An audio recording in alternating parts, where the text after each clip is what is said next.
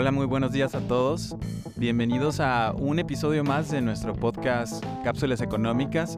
Yo soy César Hermosillo y el día de hoy tengo la gran oportunidad de traer a un alumno aquí de la UTP que actualmente se encuentra cursando el primer cuatrimestre de la carrera de Desarrollo de Negocios. Betty, ¿cómo estás? Hola, buenos días. Bienvenidos a este podcast. Eh, vengo a hablarles del punto de equilibrio. Sabemos que el punto de equilibrio está establecido a través de un cálculo que sirve para definir el momento en que los ingresos cubren sus gastos fijos y variables. Eh, ¿Cómo identificar cuál es el punto de equilibrio? Yo creo que esa es una pregunta muy grande y pues claramente debes de saber cuáles son tus gastos, cuáles son tus costos, desde tus costos fijos eh, y de inversión inicial, hasta cuánto te cuesta cada producto. Con que pues saber cuánto cuánto estés gastando, ¿no? para dar tu servicio para ver si te está conveniendo vender el producto o tu servicio. Eh, calculando, por ejemplo, hasta para cuando vas a lavar carros, tienes, tienes que tener también tu punto de equilibrio de cuánto gastas en el jabón, en las esponjas, en todo eso. Y pues calculando también el valor de tu tiempo. Y si no es el tuyo, pues te está pagando para, para el de alguien más. Así es, Betty. Oye, ¿tú sabías mucho economía antes de entrar a la UT? No. No, así como que todo esto es nuevo para ti entonces. Este, bueno, eh, hablando precisamente de este tema que es el mercado y donde estamos este, abordando precisamente lo que es el punto de equilibrio, nosotros sabemos que el, el, mercado se equilibra cuando los deseos de los demandantes y de los oferentes pues coinciden en las cantidades que quieren comercializar para un precio determinado. Pero muchos de estos conceptos que vemos en economía muchas veces no los entendemos, ¿no? Entonces, ¿sabes qué, es, qué son los demandantes o qué son los oferentes? Pues son los clientes, ¿no? ¿Quiénes? ok, sí, eh, nosotros como consumidores seríamos los demandantes, ¿verdad? Somos los que estamos demandando algún tipo de producto o algún tipo de servicio. Y bajo esta premisa, ¿cuáles son los oferentes? Si nosotros como consumidores, ¿verdad? Somos los demandantes de ciertos productos o servicios. Exactamente, que en este caso serían quiénes? Los comerciantes. Los comerciantes, así es, las empresas, ¿verdad? Quienes están brindando todos esos servicios.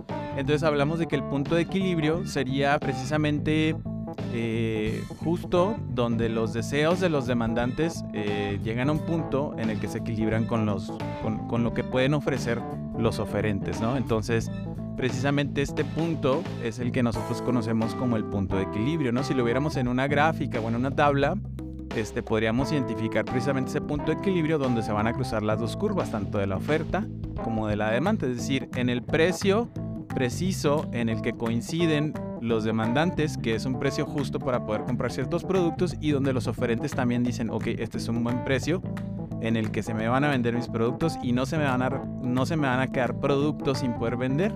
¿Sale? O a lo mejor no voy a estar vendiendo productos a un precio tan bajo que a lo mejor represente pérdidas para mí. ¿Sale? Porque ¿qué pasa si, por ejemplo, alguno de los oferentes eh, tiene muchos productos, pero los precios que están dispuestos a pagar los demandantes son muy bajos? ¿Le conviene al oferente vender en este caso? No, ni siquiera estaría ganando lo que gastó. Exactamente, ¿no? Y en el caso contrario, ¿qué pasaría, verdad, si el precio pues es alto y además la demanda es buena? ¿Qué deberían de hacer las empresas? ¿Vender más, producir más o no? Sí, producir más. ¿Por qué? Pues porque si están aceptando el precio y siguen aceptándolo así, pues darles más. Ok. Bueno, muy bien. Este, ¿Tienes algo más que agregar precisamente sobre este tema del punto de equilibrio? Es todo. Ya no lo conocías ¿verdad? antes de entrar a estudiar economía aquí este, a la UT. Bueno, ¿por qué crees que es importante entonces que nosotros como consumidores o, o, demandantes, o a lo mejor si nos toca hacer el caso de oferentes, sepamos qué es el punto de equilibrio? Para saber nuestras ganancias. Sí, cualquiera, viéndolo desde las dos perspectivas, ¿no? Es decir, este, en el caso de que soy un oferente, tengo una empresa, ¿verdad? ¿Por qué me conviene saber eh, este concepto del punto de equilibrio? Ah, pues para saber si estás recuperando lo que gastaste y cuánto estás ganando aparte de, de tus gastos. Muy bien. Oye, Betty, ¿y tú, bueno, sabes qué es un mercado? No. Te estoy poniendo a prueba, Eh, eh, quiere decir que el profe Leo está fallando en sus clases de mercadotecnia.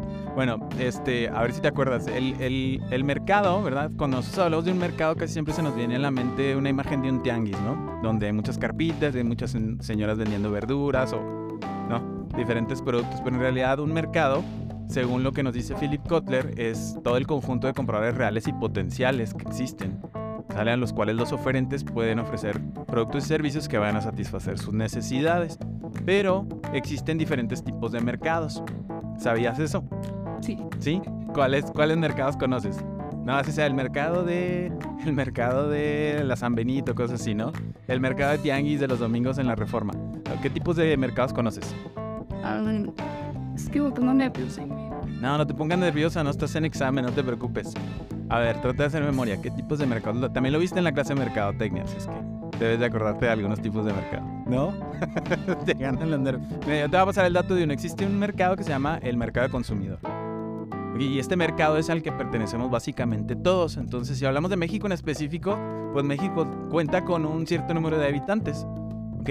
Si hablamos de mercados de consumidor, consideraríamos a todos esos habitantes como parte de este, de este mercado, ¿no? Entonces, por lo mismo es considerado uno de los mercados más grandes en la República Mexicana, porque prácticamente somos todos los consumidores que, existen en México, ¿no? Toda la población sería todos los, todos los consumidores y por tanto ese sería el mercado, precisamente el consumidor. ¿Qué pasa en este tipo de mercado? Bueno, fíjate, los, los, los mercados de consumidor funcionan así, los bienes y servicios son rentados o son comprados por individuos para su uso personal únicamente, es decir, no para comercializarse, no para aplicar ningún proceso de transformación, son solamente eh, consumidores que compran o rentan un bien para su uso personal.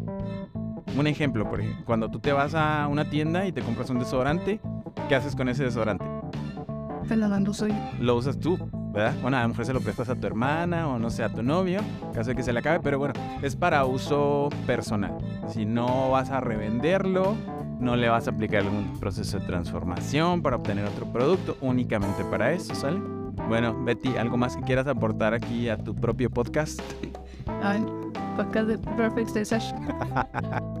bueno, ok, Betty, pues ya te dejo para la despedida. Fue un gusto acompañarte el día de hoy en esta cápsula económica.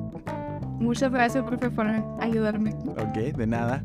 Ahí luego te paso la factura, ¿eh? De mis servicios. Esto sería todo por, por nuestra parte. Muchas gracias. Bye.